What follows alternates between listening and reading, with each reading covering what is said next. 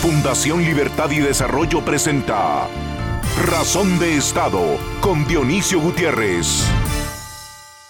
Desde hace 41 años soy un activista independiente, libre, a veces apasionado e incluso temerario, pero siempre respetuoso de la ley y de las formas que debe guardar un ciudadano responsable.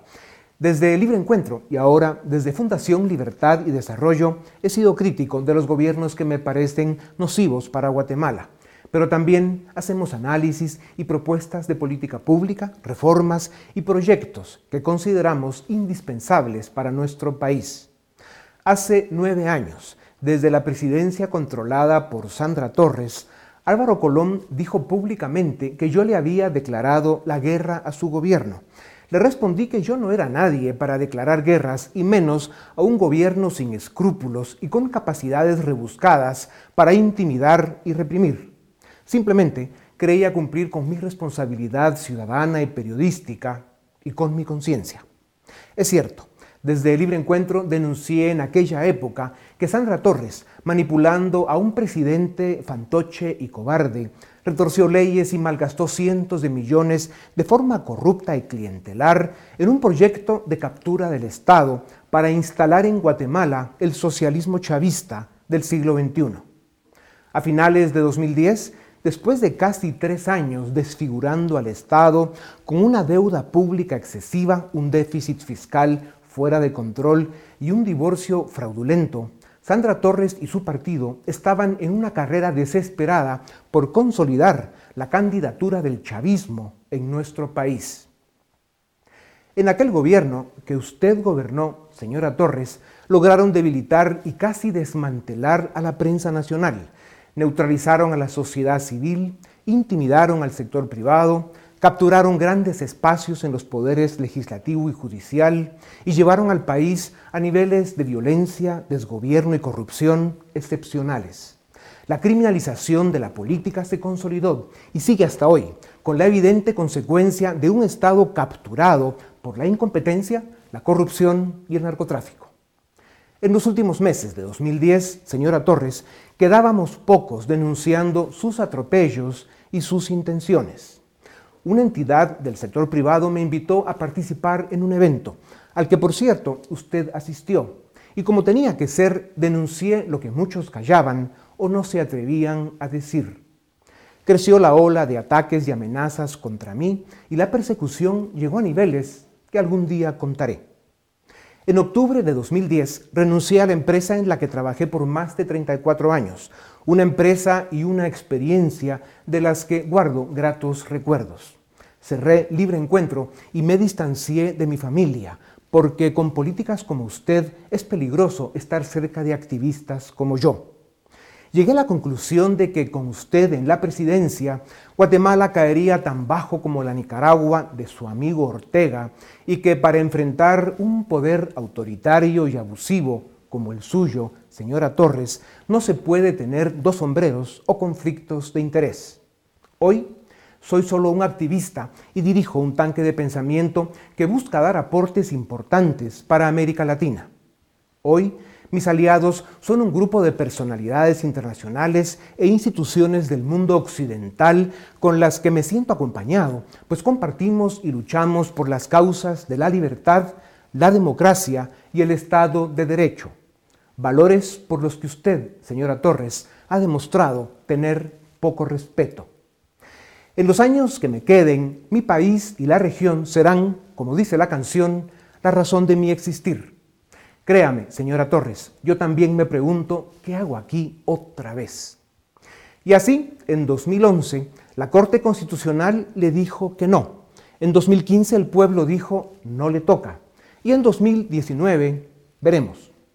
Usted, señora Torres, representa la política mezquina, obtusa y pistolera, la política que ha empobrecido a nuestro país y que ha debilitado al Estado, la política que amenaza la democracia y las libertades civiles.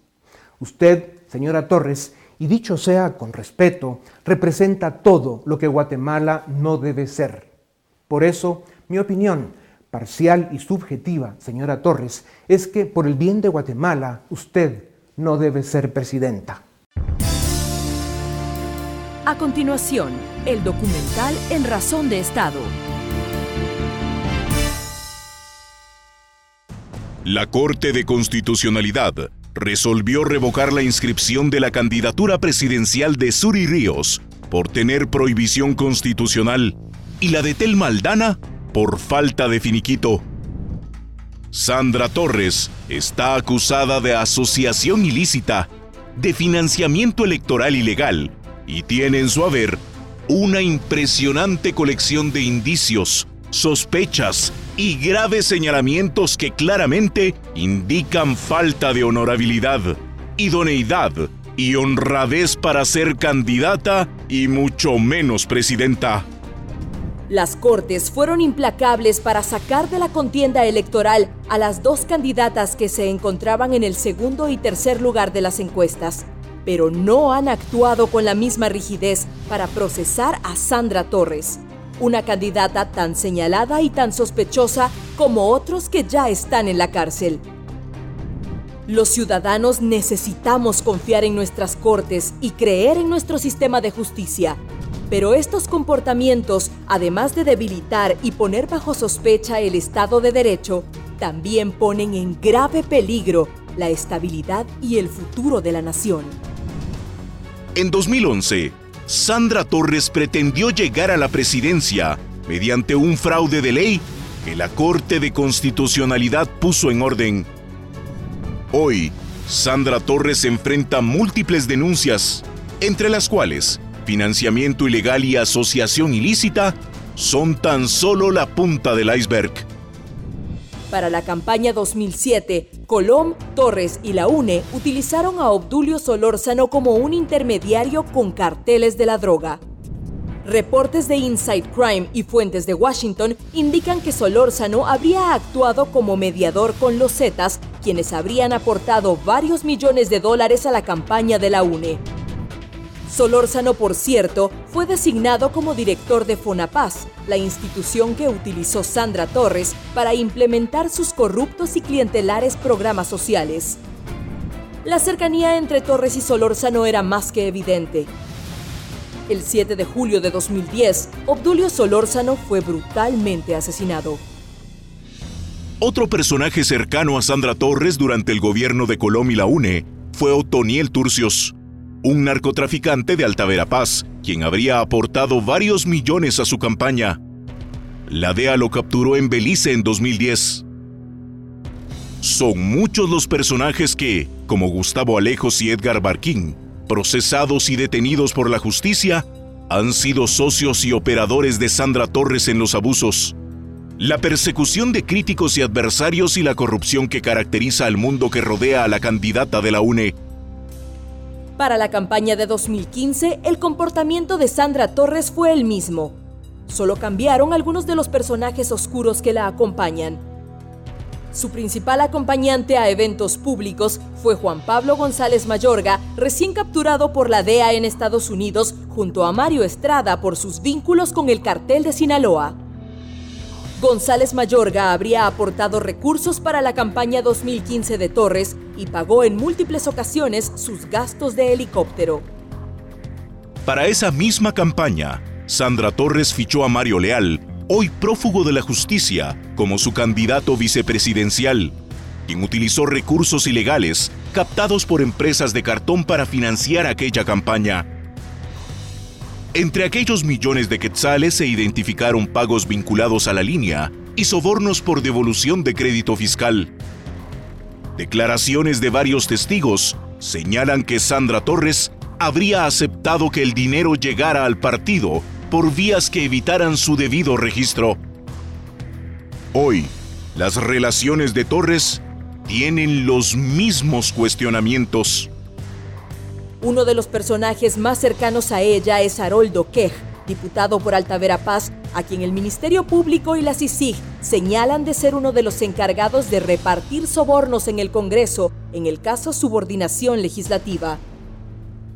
Otro de los aliados cercanos a Sandra Torres es Jorge Estuardo Vargas, a quien el Ministerio Público señala de financiar de forma ilegal los gastos de helicópteros de la candidata y su equipo. Además de enfrentar un caso de financiamiento electoral ilícito, Vargas también es cuestionado por su gestión en la portuaria Santo Tomás durante el gobierno de Colom y la UNE. Es por estos y otros casos que la base de datos del Ministerio Público revela que Sandra Torres tiene en su contra 22 denuncias penales, algunas de ellas por delitos tan graves como lavado de dinero.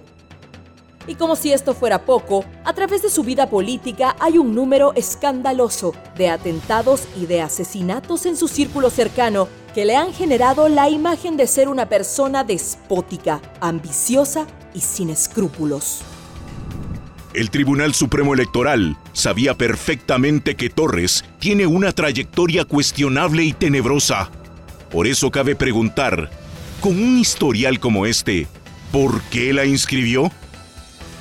Si las Cortes han descalificado candidatos por prohibiciones o incumplimientos de requisitos, ¿por qué a la candidata con más cuestionamientos se le permite participar sin contratiempos?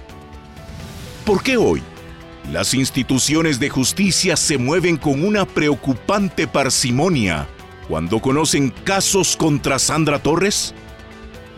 ¿En qué nación del mundo civilizado se deja participar a una candidata con el historial y los señalamientos que tiene Sandra Torres? ¿Qué sentido tiene la lucha contra la corrupción y la aplicación del 113 constitucional a algunos candidatos selectivamente si se deja participar a una candidata con tantos señalamientos sin investigar? ¿A qué están jugando las Cortes? Están arrastrando al país a lo que podría ser la elección más cuestionada de la era democrática? ¿Están conscientes las Cortes de las consecuencias que podría tener que de forma ilegítima e ilegal asuma la presidencia de la República una persona señalada y sospechosa de actos ilícitos? ¿Podemos los ciudadanos esperar que el Tribunal Supremo Electoral revoque la inscripción de Sandra Torres si las Cortes actúan con la misma severidad que lo han hecho con otros candidatos? Las palabras engañan y hasta convencen, pero los hechos y la evidencia arrastran, definen y marcan la historia. Por el bien de Guatemala, los ciudadanos deben conocer las razones por las que Sandra Torres no debe ser presidenta. A continuación, el debate en Razón de Estado. Iniciamos el segmento de debate. Hoy vamos a discutir sobre cómo se reconfigura el panorama electoral después de que Tel Maldana y Suri Ríos están fuera de la contienda. Tenemos a tres analistas. En primer lugar, a José Ardón, politólogo, Filip Chicola, director del área política de Fundación Libertad y Desarrollo, y Juan Callejas, analista político. Philip, iniciamos contigo.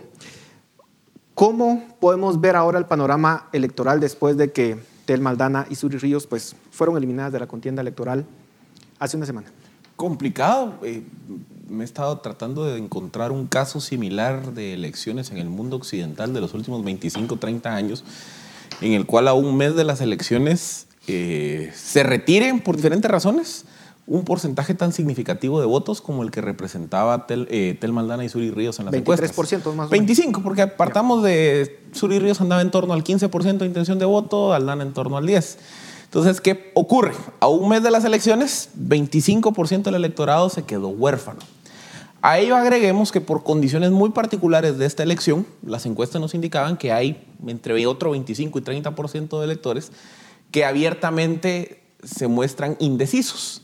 Entonces, estamos a menos de 30 días de la primera vuelta y más de la del 50% de ciudadanos no tiene idea de por quién votar. Entonces, esto sí nos genera, digamos, un escenario de mucha volatilidad, porque en 30 días que 50% de electores vayan a eventualmente tomar su decisión de por quién votar, genera un escenario primero de difícil predictibilidad.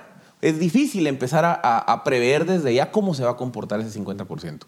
Segundo, este tipo de dinámicas políticas termina, a ver, si las elecciones por definición son emocionales y no racionales, pero cuando hay un porcentaje tan grande de electores que no sabe por quién votar, Probablemente su decisión de votar por un candidato se va a terminar definiendo en los últimos días por cuestiones estrictamente emotivas, eh, no racionales. Entonces, puede ser un candidato que conecte con un determinado discurso una semana antes de la elección, un candidato que haga una acción, digamos, fuera de lo común, el que puede atraer un porcentaje significativo de esos votos. Entonces, creo que eso sí nos genera un problema de intentar, digamos, predecir qué puede pasar de aquí al 16 de junio. ¿Coincide usted con ese análisis?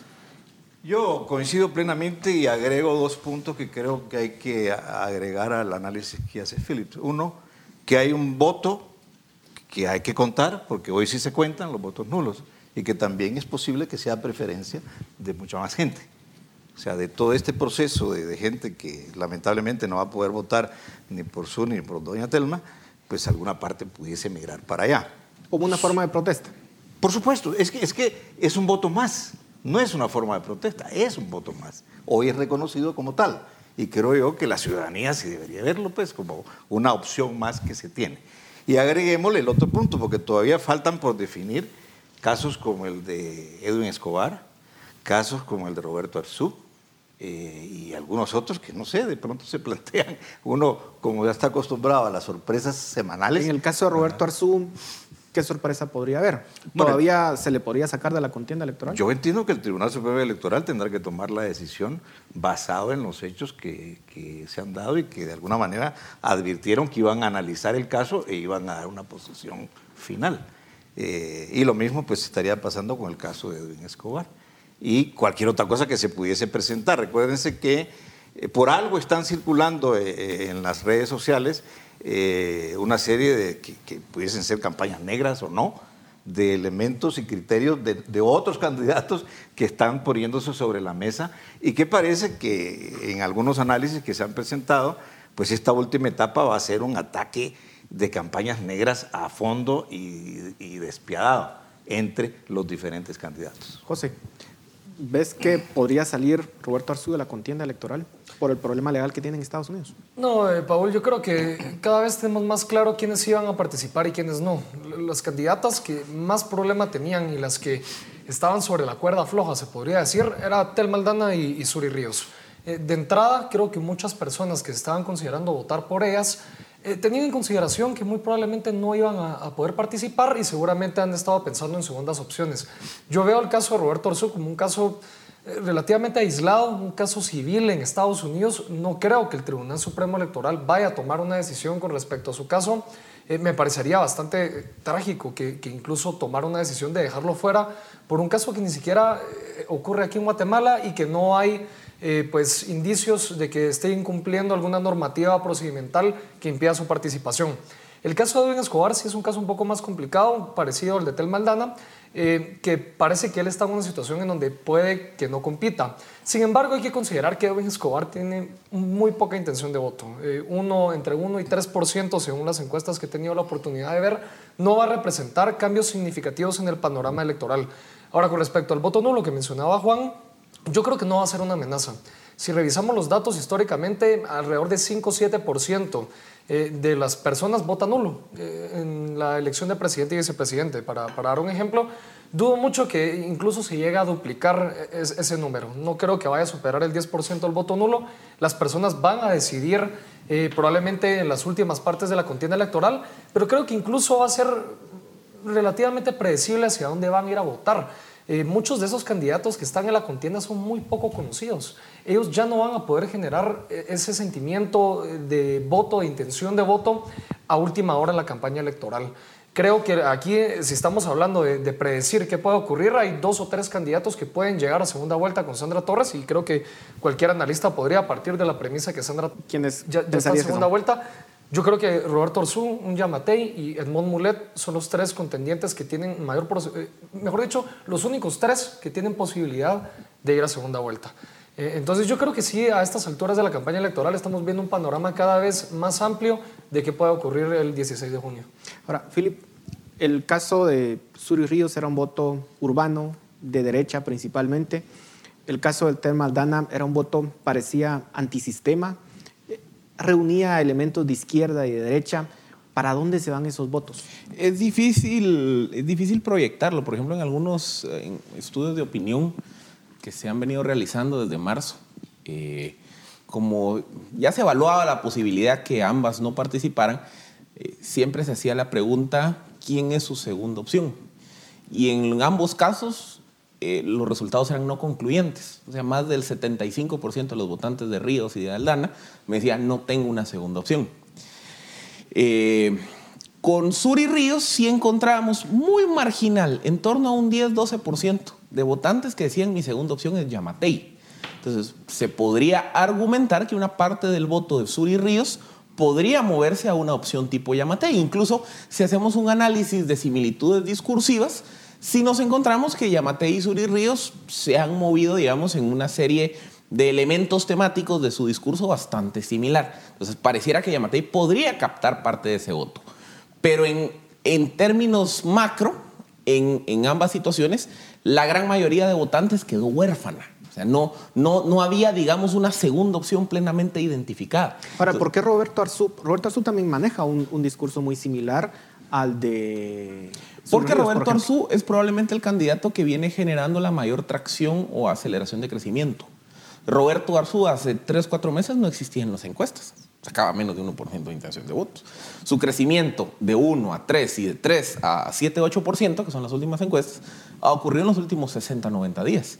Entonces, ¿qué ocurre? Ese votante que probablemente miraba una Suri Ríos eh, como su primera opción y que no tenía una segunda opción, Roberto Arzú no estaba en su radar. Ahora puede que esté. Por eso yo creo que eh, hay que empezar a ver qué resultados nos arrojan las encuestas a partir de 5 o 10 días después de las decisiones de la Corte, que es cuando ya se asienta el polvo y ese votante huérfano ya empieza a voltear a ver y decir, bueno, ¿qué opciones tengo?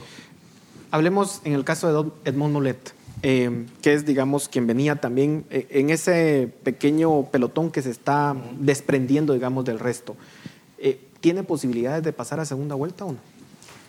Vamos a ver, te lo voy a responder de esta manera, es que... Eh, y de capitalizar votos de Tel Maldana, por ejemplo. Y es que yo creo que eh, en general tenemos que partir, al menos yo parto de que la situación está tan inestable, tan cambiante, tan frustrante para una gran parte de la población que atendiendo el principio de que realmente el voto es emocional y ese 50% que está huérfano, pues está emocionalmente muy dañado y muy afectado.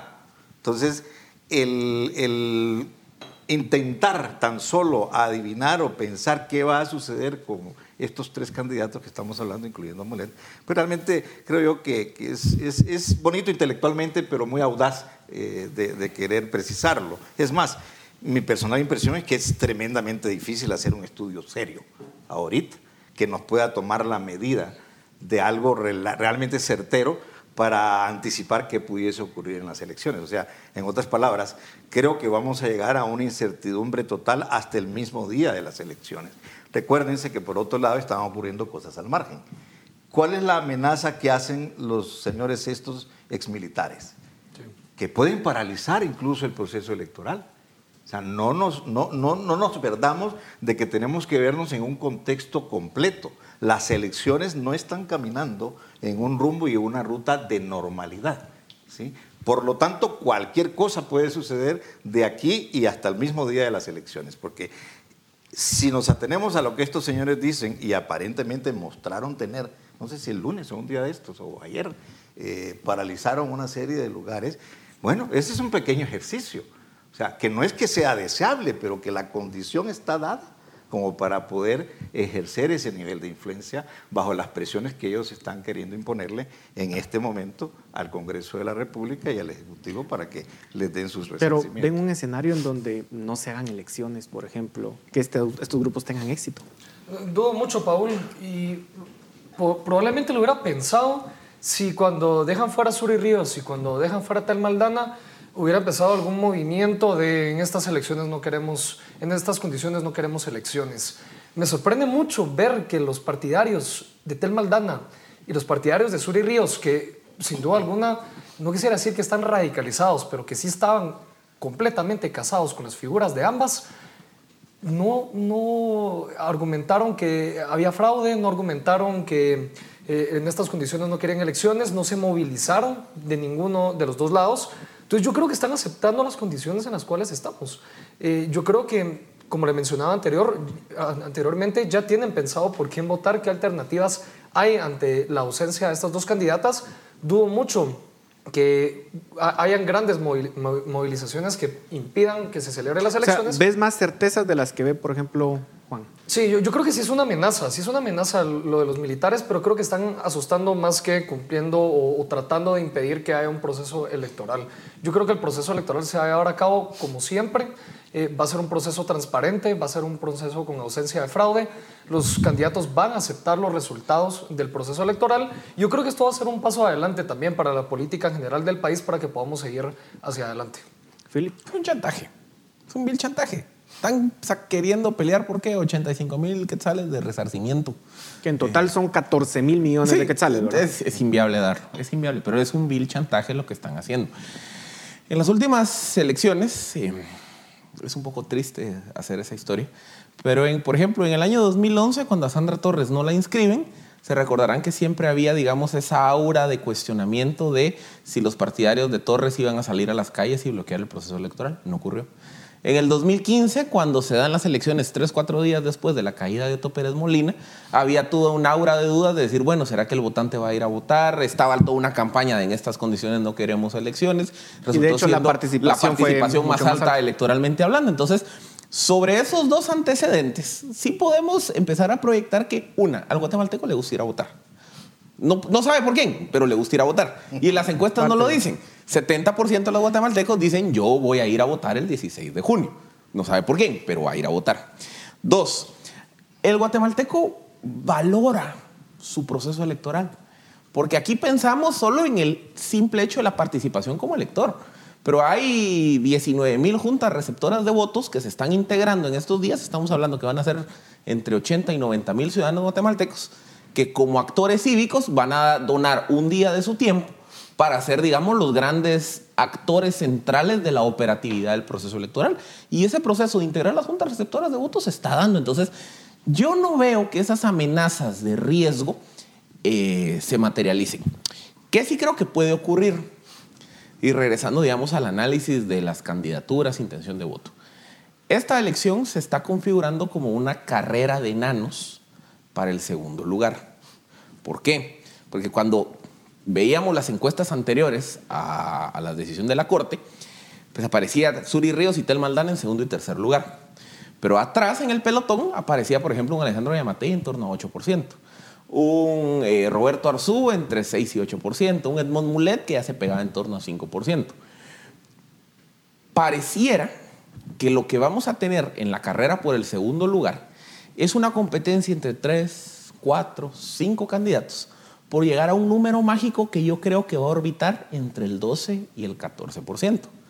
12% de votos no es nada. Son 600 mil. Y, con eso podrían entrar a la, Entonces, a la segunda vuelta. Contrario a lo que decía José, y ahí sí no estoy de acuerdo con lo que decía José, de que ya hay dos o tres que parecieran que son los que tienen probabilidades, un escenario de carrera de enanos se presta a que fácilmente un candidato chiquito tome inercia en los últimos días antes de la elección y saque la cabeza.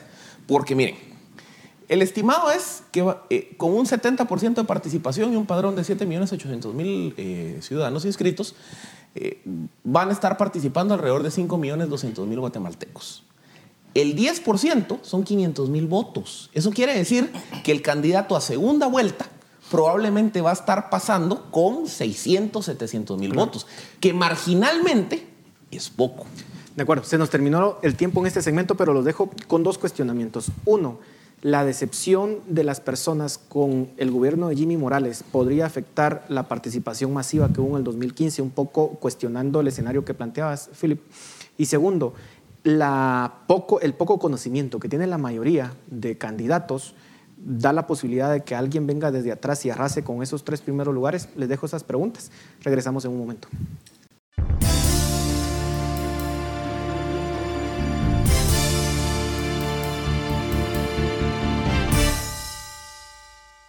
Continuamos en Razón de Estado, el debate de esta noche. Eh, yo les planteaba en el segmento anterior, eh, hay una decepción obviamente con el gobierno del presidente Jimmy Morales, porque obviamente su discurso fue de que aquí pues ya no iba a haber más corrupción, se pintaba como la opción, digamos, de cambio. Y muchas personas votaron creyendo eso y se decepcionaron. Y, cuando uno escucha ciertos comentarios es bueno, ¿para qué votar si de todas formas no pasa nada? Al final de cuentas terminó, digamos, destruyendo esta lucha contra la corrupción. Pero en segundo lugar, también el hecho de que existe la limitante del conocimiento de los eh, participantes. No, hay forma en que puedan darse a conocer masivamente como en otras ocasiones. ¿Podrían de alguna forma eh, cuestionar lo que nos planteaba Philip? Bueno, yo creo que, y, me preguntaba cuando empezaba eh, este precioso debate, ¿qué hace un canoso como yo en medio de tanta juventud? Entonces tal vez pueda aportarles en este sentido. Esto, partiendo de que la dinámica electoral es tremendamente emocional, como lo dice Philip, y es una realidad, pero que la decepción no la genera solo Jimmy Morales y el, Ejecutivo, la genera el sistema, la generan los partidos políticos, la genera el Tribunal Supremo Electoral, la genera la Corte de Constitucionalidad, la genera la Corte Suprema de Justicia, la generan muchas organizaciones de la sociedad civil hoy. Entonces, el tema es que el nivel de frustración es tan grande, tan profundo y tan extendido de que ciertamente eh, es difícil, digamos... ¿Hay posibilidad que haya abstencionismo y voto nulo? Yo, yo estaría deseando de que el abstencionismo no se manifieste, pero donde sí creo que la gente va a encontrar la vía de pronunciarse, si no mayoritariamente más uno, pero sí en una gran proporción, es en el voto nulo. Porque recuérdense que históricamente es la primera vez en la historia de Guatemala y por eso creo que los números para atrás no, no valen, pues no tienen sentido porque nunca el voto nulo fue tan válido como va a ser hoy. Y hoy es un elemento y un factor que si ustedes analizan, toman la prensa escrita y algunos editorialistas de televisión y de radio de los últimos 30 días, van a encontrar cómo ese elemento ha, tomado más presencia y ha estado más sobre la mesa de debate, de, conversación y de discusión, y los ciudadanos están expresándose más cada vez en, esa, en ese tipo de opciones. De tal suerte, pues, de que yo sí creería de que en la configuración del proceso electoral, si Dios quiere y lo llegamos a tener el 16, y no pasa nada con estos amigos eh, que son los que han amenazado ya con paralizarlo, que contrario, yo sí creo que ellos tienen la estructura como para hacerlo y, y, lo están mostrando, esto, y obviamente es parte de todo este proceso de una dinámica absolutamente anormal y fuera de los contextos tradicionales de cualquier proceso electoral en Guatemala. ¿A quién beneficiaría el voto nulo o el abstencionismo? ¿En dónde se podría manifestar? Claro, Paul, yo, yo sinceramente no creo que el voto nulo vaya a pesar, porque aquellas personas que saben que hubo una reforma en el 2016, que le da cierta validez al voto nulo, creo que también saben que no repite las elecciones con diferentes candidatos. Entonces esas personas que conocen de la validez del voto nulo no, lo van a, no van a votar nulo porque saben que no va a surtir un efecto práctico en las elecciones. Entonces dudo mucho que las personas se vayan a movilizar masivamente a votar eh, de forma nula. Con respecto al abstencionismo, eh, yo creo que cuando hay problemas políticos la gente sale a votar más. ¿Por qué? Porque es el momento donde un ciudadano tiene poder, es el momento donde yo puedo elegir a las autoridades. Entonces, cuando las cosas van mal, los índices de participación suelen estar muy elevados. Pero había optimismo en el 2015, José. Claro, Algo muy distinto al escenario que estamos viviendo hoy en día. Eh, precisamente también con pesimismo las personas van a salir a votar para ver si pueden hacer un cambio en el sistema. Eh, sin duda alguna, cuando las personas perciben que efectivamente su voto puede cambiar algo para bien o para mal, eh, salen a votar. En países desarrollados, en países con democracias consolidadas, la participación no suele estar arriba de 70-75%. ¿Por qué? Porque la, la, democracia es simplemente un trámite. Aquí en Guatemala, por ejemplo, sí vemos que es una oportunidad para tratar de cambiar las cosas. Entonces yo creo que es posible que mantengamos valores similares en, el tema de, la participación. Ahora, ¿a quién beneficia si la gente sale a votar voto nulo? Eh, probablemente a, la, Sandra Torres, a, la, a la candidata que va de primer lugar. ¿Por qué? Porque ella ya tiene sus votos eh, definidos. Los que van a votar en el área rural. Ella, los que van a votar por ella ya van a votar por ella. Y los que no van a votar por ella, no van a votar por ella. En cambio, los, los enanos que llama Philip, eh, ellos son los que están peleando ese 50% de votos indecisos que se pueden convertir, en votos nulos. Entonces, sin duda alguna, va a perjudicar a los candidatos que van abajo. Ahora, eh, con respecto a lo que mencionaba Philip también, de que pueden haber más de tres candidatos que tengan intención de voto y que puedan subir a última hora, Eh, yo creo que no, yo, yo, yo, creo que, a ver, no es que los votantes sean emocionales, tal vez son racionalmente irracionales. Las personas votan no solo por el que tienen afinidad, sino por el que creen que puede quedar. Eh, entonces hacen una valoración de esas dos variables. Entonces yo el no peso voy a, de su voto. Yo no voy a votar por el candidato que va de último, porque yo quiero ver a mi candidato en segunda vuelta para volver a votar por él. Entonces eso solo te pone a tres candidatos con posibilidad de entrar a segunda vuelta según las encuestas. Y yo creo que las personas sí miran las encuestas antes de ir a votar. Dicen, bueno, eh, si estos tres candidatos son los que pueden hacerle la competencia a Sandra Torres, y es verdad que, la que, que, que Sandra Torres tiene un gran antivoto, las personas van a decir, bueno, ¿quién de estos tres simpatizo más?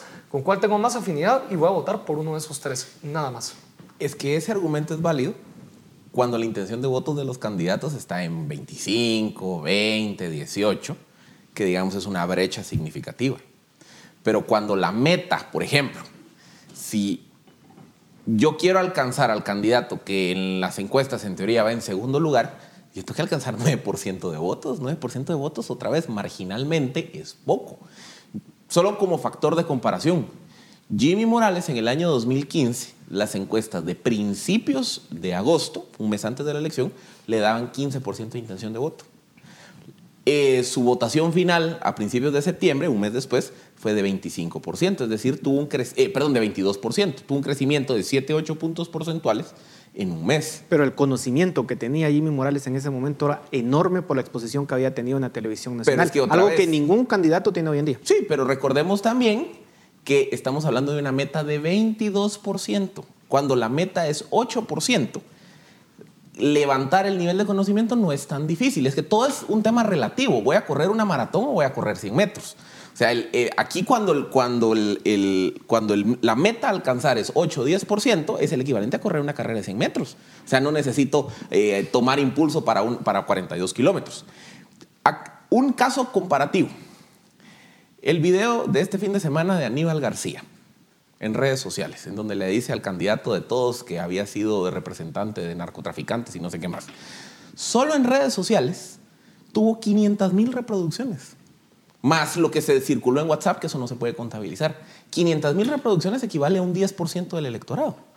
Entonces también, otra vez, en términos relativos, que un candidato pueda generar, digamos, un empuje, una inercia que le permita darse a conocer entre 400, 500, 600 mil votantes, que de esos núcleos de votantes pues, se vuelquen a votar por ellos, eh, cuando la meta es así de pequeña, sí es factible pensar que un candidato puede tener un crecimiento rápido. Caso paradigmático, Luis Guillermo Solís en Costa Rica. O sea, el, el concepto del escenario de la carrera de enanos no es una invención mía. O sea, es, es, una lógica que explica ciertas dinámicas electorales cuando no hay, digamos, un candidato fuerte en intención de voto. Aquí estamos asumiendo que la carrera de enanos es por el segundo lugar. Cuando hay muchos partidos chiquitos que están compitiendo por una meta baja. Luis Guillermo Solís en Costa Rica pasó de tener 4% de intención de votos a colarse en segunda vuelta con 14-15% de intención de votos en un mes. O sea, cuando yo compito por algo tan pequeño, pensar en un crecimiento rápido no es tan descabellado. Y otra cosa que también es importante tenerlo en cuenta, que está la teoría del valor marginal del voto. ¿Qué es la teoría del valor marginal del voto? Cuando la diferencia entre el candidato A y B son 10%, eh, digamos, el voto de pequeños conglomerados cuenta menos. digamos, de, de, que la diferencia sea de 10 o 9% no va a cambiar nada. Pero cuando yo tengo 3, 4 opciones que tienen menos de 1 o 2% de diferencia entre sí, resulta que pequeños conglomerados pueden ser la diferencia entre que uno salga arriba que otro. Caso paradigmático, Al Gore en el 2000. Al Gore pierde la elección en Florida, que es lo que le hace perder la elección en Estados Unidos, por 30 mil votos de un Pero estado ve, de 30 millones. Veamos, veamos esta circunstancia que tampoco le hemos puesto sobre la mesa y creo que tiene una relevancia trascendente. 271, entiendo yo, son los alcaldes que están repitiéndose, en, de los cuales 50 van solos. Uh -huh.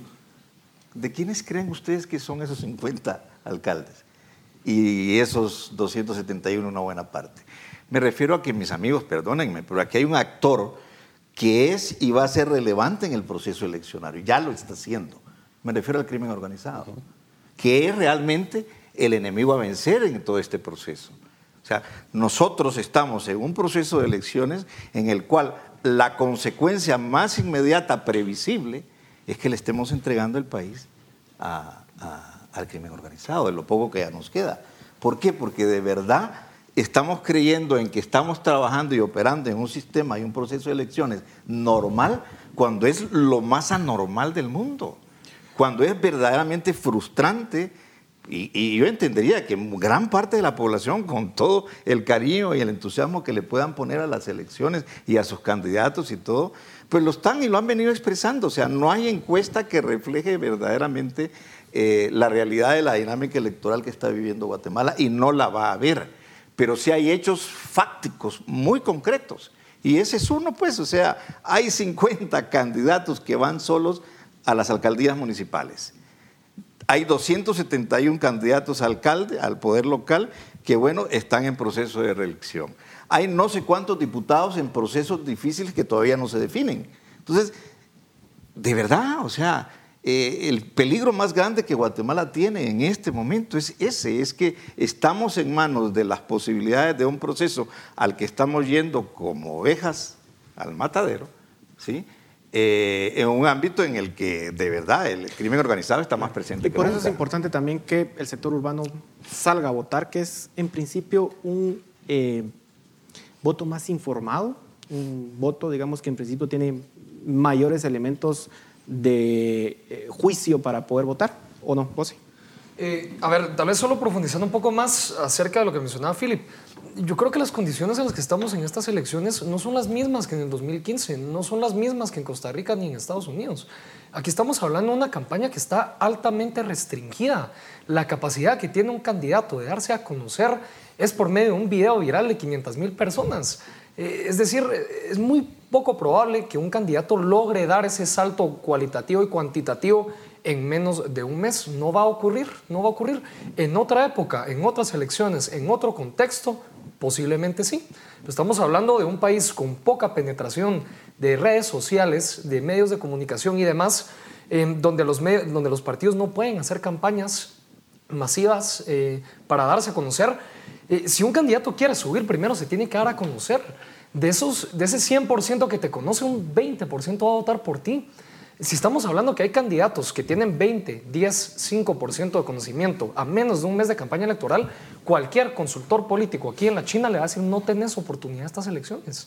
Eh, enfócate a, trabajar diputaciones, enfócate a trabajar para las próximas elecciones, pero ahorita no tienes chance. Estás desperdiciando tu plata, estás desperdiciando tu tiempo, no vale la pena que sigas compitiendo tratando de llegar a ese 10, 15%. Hablemos, hablemos a ver, nos quedan cinco minutos y, hemos, estado acá. Solo con ese dato. A ver, Por ejemplo, un caso que, que, preguntabas. 30 segundos. Edmond Mulet. Edmond Mulet es un candidato que empieza la, carrera electoral con 10% de conocimiento y menos de 1% de intención de voto. Las últimas encuestas lo ubican con 20-25% de conocimiento, que marginalmente no es nada. Vamos, a ver eso. Nos quedan, lugar de ese pelotón nos quedan dos minutos. A ver, hablemos un poco sobre las posibilidades de, de las personas que están en esta competencia. ¿Qué pasaría en un gobierno de Sandra Torres con un proceso que viene legal en su contra si llegase a ganar la elección? Bueno, es que precisamente, o sea, tenemos que anticipar que hay escenarios como esos donde va a haber una crisis institucional. Eh, ¿Entraría a gobernar con un proceso de antejuicio en su contra? Por supuesto, y con las altas posibilidades de que además camine, o sea, el proceso más adelante, porque las circunstancias van a cambiar. Entonces, es tremendamente difícil visualizar cómo en una sociedad como la nuestra, en un país como el nuestro, los actores, las élites, como los damos en llamar, lo estén viendo y, no estén dibujando o trazando las nuevas posibilidades estratégicas que se deberían de plantear entonces, porque pues ahí pueden abrirse las puertas a muchas cosas que no serían muy deseables para el país. Y de hecho, Mucha gente ya anticipa que el escenario ese no lo llaman Sandra Torres, lo llaman Venezuela o Nicaragua, o sea, que es precisamente eh, el de lo cual se le... en términos de gobernabilidad, José, ¿cómo es un escenario con Sandra Torres? Ah, Sobre todo con, un proceso en el Congreso complicado. La UNE ha gobernado, la, la UNE ha gobernado, ha sabido gobernar, ha tenido constantemente una gran cantidad de diputaciones. Eh, Sandra Torres ya ha gobernado. Yo creo que el análisis que han hecho varios actores, incluido por ejemplo Estados Unidos, es que prefieren un riesgo conocido a incertidumbre impredecible. En ese sentido, el gobierno de la UNE te da certidumbre, sabes cómo van a actuar, sabes qué van a buscar. Eh, el hecho de que Sandra Torres... en el caso de lo que dice Juan, de que lo que van a buscar es Venezuela y Nicaragua, por ejemplo. Digamos, podríamos saber y anticipar eso y, estar eh, contentos con eso. Es lo, es, lo que, es lo que dicen algunos que puede ocurrir. A ver, ya analizando las cosas más profundamente, un gobierno de la UNE no es tan radical, no va a convertirnos en Venezuela, no nos va a convertir en Nicaragua. Eh, sí puede que intente Sandra Torres mover un poco las cuestiones en la Corte de Constitucionalidad, pero creo que se puede restringir, hay mayor capacidad de oposición a un riesgo que se puede medir. El hecho de que Sandra Torres, a ver, la UNE te ofrece gobernabilidad, yo creo que eso es lo que le ha ofrecido eh, a nivel internacional. Así se ha vendido Sandra Torres a nivel nacional y a nivel internacional. Yo puedo ofrecerles gobernabilidad en esta anarquía, en este caos que tenemos en Guatemala. El hecho de que Sandra Torres tenga un antejuicio, yo creo que le puede afectar un poco a su gobierno, pero sin duda alguna, si Sandra Torres cae, ya, ya sabemos que hay procedimientos que se siguen. Hay un vicepresidente que ha sido canciller durante varios años que creo que podría tomar las riendas de ese gobierno. Yo me imagino que, digamos, los venezolanos en su momento muchas veces pudieron haber pensado que Maduro pues no iba a pasar nada o con, o con Ortega también no pasaba nada porque ofrecía gobernabilidad. Bueno, si siendo candidata, perdona, siendo candidata hizo lo que hizo con el tema de la prensa que ya está tratando de... Por favor, o sea, conculcar una de las libertades más fundamentales de este país y de nosotros, los guatemaltecos. O sea, Pero podemos estar tranquilos. No, yo no estoy diciendo que podemos estar tranquilos. Yo solo estoy diciendo que los riesgos son más medibles que en otros, otro tipo de gobiernos. Aquí tenemos una obsesión enfermiza con Venezuela y no nos damos cuenta que estamos más cerca de ser Haití. O sea, vamos literalmente en piloto automático a ser Haití mientras todo el mundo se está peleando Venezuela, Venezuela, o Nicaragua, Philip, que también, digamos, el proceso, digamos, de violencia en contra de la ciudadanía y de, los, y de los, y de los periodistas es terrible. ¿verdad? Era peor en Haití en los años 90. Lo que pasa es que aquí se ha querido vender una tesis ideológica de que es para un lado y no para el otro, pero realmente aquí vamos en una espiral de decadencia institucional al estilo de la que vivió Haití en los años 90. De verdad habría que ser una invitación para contrastar más las historias de los dos países. El tema de Sandra Torres es un déjà vu Jimmy Morales. Porque ella el primer día tendría entonces la espada de Damocles encima por un caso de financiamiento electoral ilícito en donde sería el Congreso el órgano competente para conocer si le retira o no le retira la inmunidad. Decisión que sería eminentemente política, tal y como ocurrió en el 2017 y 18 con Jimmy Morales.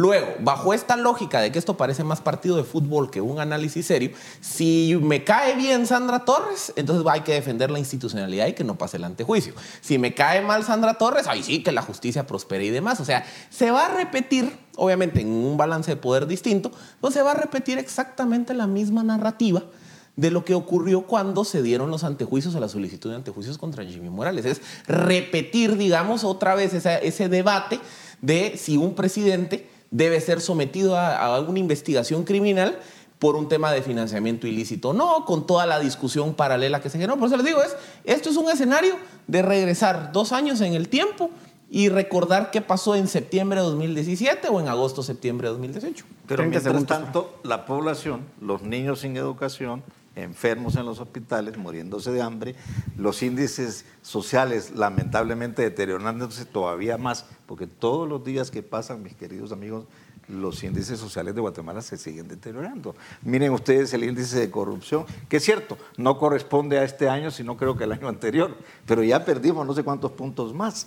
O sea, el país va en franco deterioro y yo diría que a diferencia de Haití, todavía Guatemala es un país muy rico.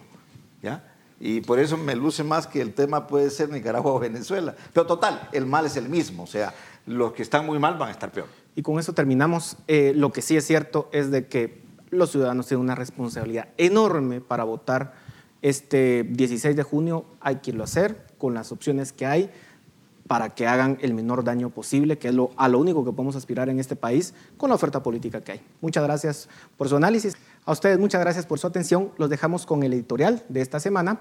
Hasta la próxima.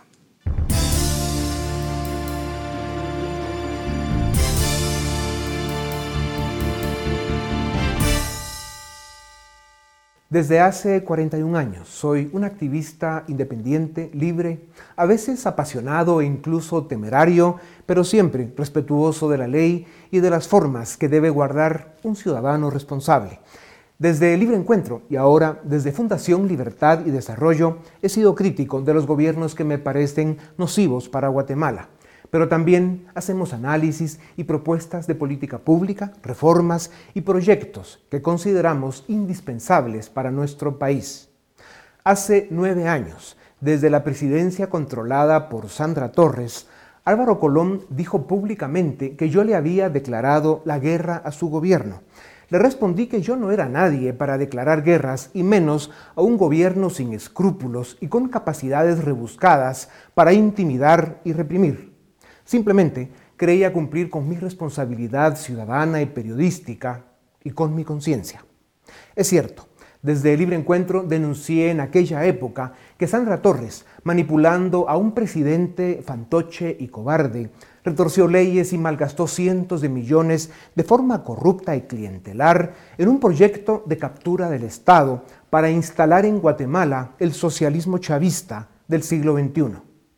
A finales de 2010, después de casi tres años desfigurando al Estado con una deuda pública excesiva, un déficit fiscal fuera de control y un divorcio fraudulento, Sandra Torres y su partido estaban en una carrera desesperada por consolidar la candidatura del chavismo en nuestro país. En aquel gobierno que usted gobernó, señora Torres, lograron debilitar y casi desmantelar a la prensa nacional, neutralizaron a la sociedad civil, intimidaron al sector privado, capturaron grandes espacios en los poderes legislativo y judicial y llevaron al país a niveles de violencia, desgobierno y corrupción excepcionales. La criminalización de la política se consolidó y sigue hasta hoy, con la evidente consecuencia de un Estado capturado por la incompetencia, la corrupción y el narcotráfico. En los últimos meses de 2010, señora Torres, quedábamos pocos denunciando sus atropellos y sus intenciones una entidad del sector privado me invitó a participar en un evento, al que por cierto usted asistió. Y como tenía que ser, denuncié lo que muchos callaban o no se atrevían a decir. Creció la ola de ataques y amenazas contra mí y la persecución llegó a niveles que algún día contaré. En octubre de 2010 renuncié a la empresa en la que trabajé por más de 34 años, una empresa y una experiencia de las que guardo gratos recuerdos. Cerré libre encuentro y me distancié de mi familia, porque con políticas como usted es peligroso estar cerca de activistas como yo. Llegué a la conclusión de que con usted en la presidencia, Guatemala caería tan bajo como la Nicaragua de su amigo Ortega y que para enfrentar un poder autoritario y abusivo como el suyo, señora Torres, no se puede tener dos sombreros o conflictos de interés. Hoy soy solo un activista y dirijo un tanque de pensamiento que busca dar aportes importantes para América Latina. Hoy mis aliados son un grupo de personalidades internacionales e instituciones del mundo occidental con las que me siento acompañado, pues compartimos y luchamos por las causas de la libertad, la democracia y el Estado de Derecho valores por los que usted, señora Torres, ha demostrado tener poco respeto. En los años que me queden, mi país y la región serán, como dice la canción, la razón de mi existir. Créame, señora Torres, yo también me pregunto, ¿qué hago aquí otra vez? Y así, en 2011, la Corte Constitucional le dijo que no. En 2015 el pueblo dijo, no le toca. Y en 2019, veremos. Usted, señora Torres, representa la política mezquina, obtusa y pistolera, la política que ha empobrecido a nuestro país y que ha debilitado al Estado, la política que amenaza la democracia y las libertades civiles. Usted, señora Torres, y dicho sea con respeto, representa todo lo que Guatemala no debe ser. Por eso, mi opinión parcial y subjetiva, señora Torres, es que por el bien de Guatemala usted no debe ser presidenta. Razón de Estado con Dionisio Gutiérrez es una producción de Fundación Libertad y Desarrollo.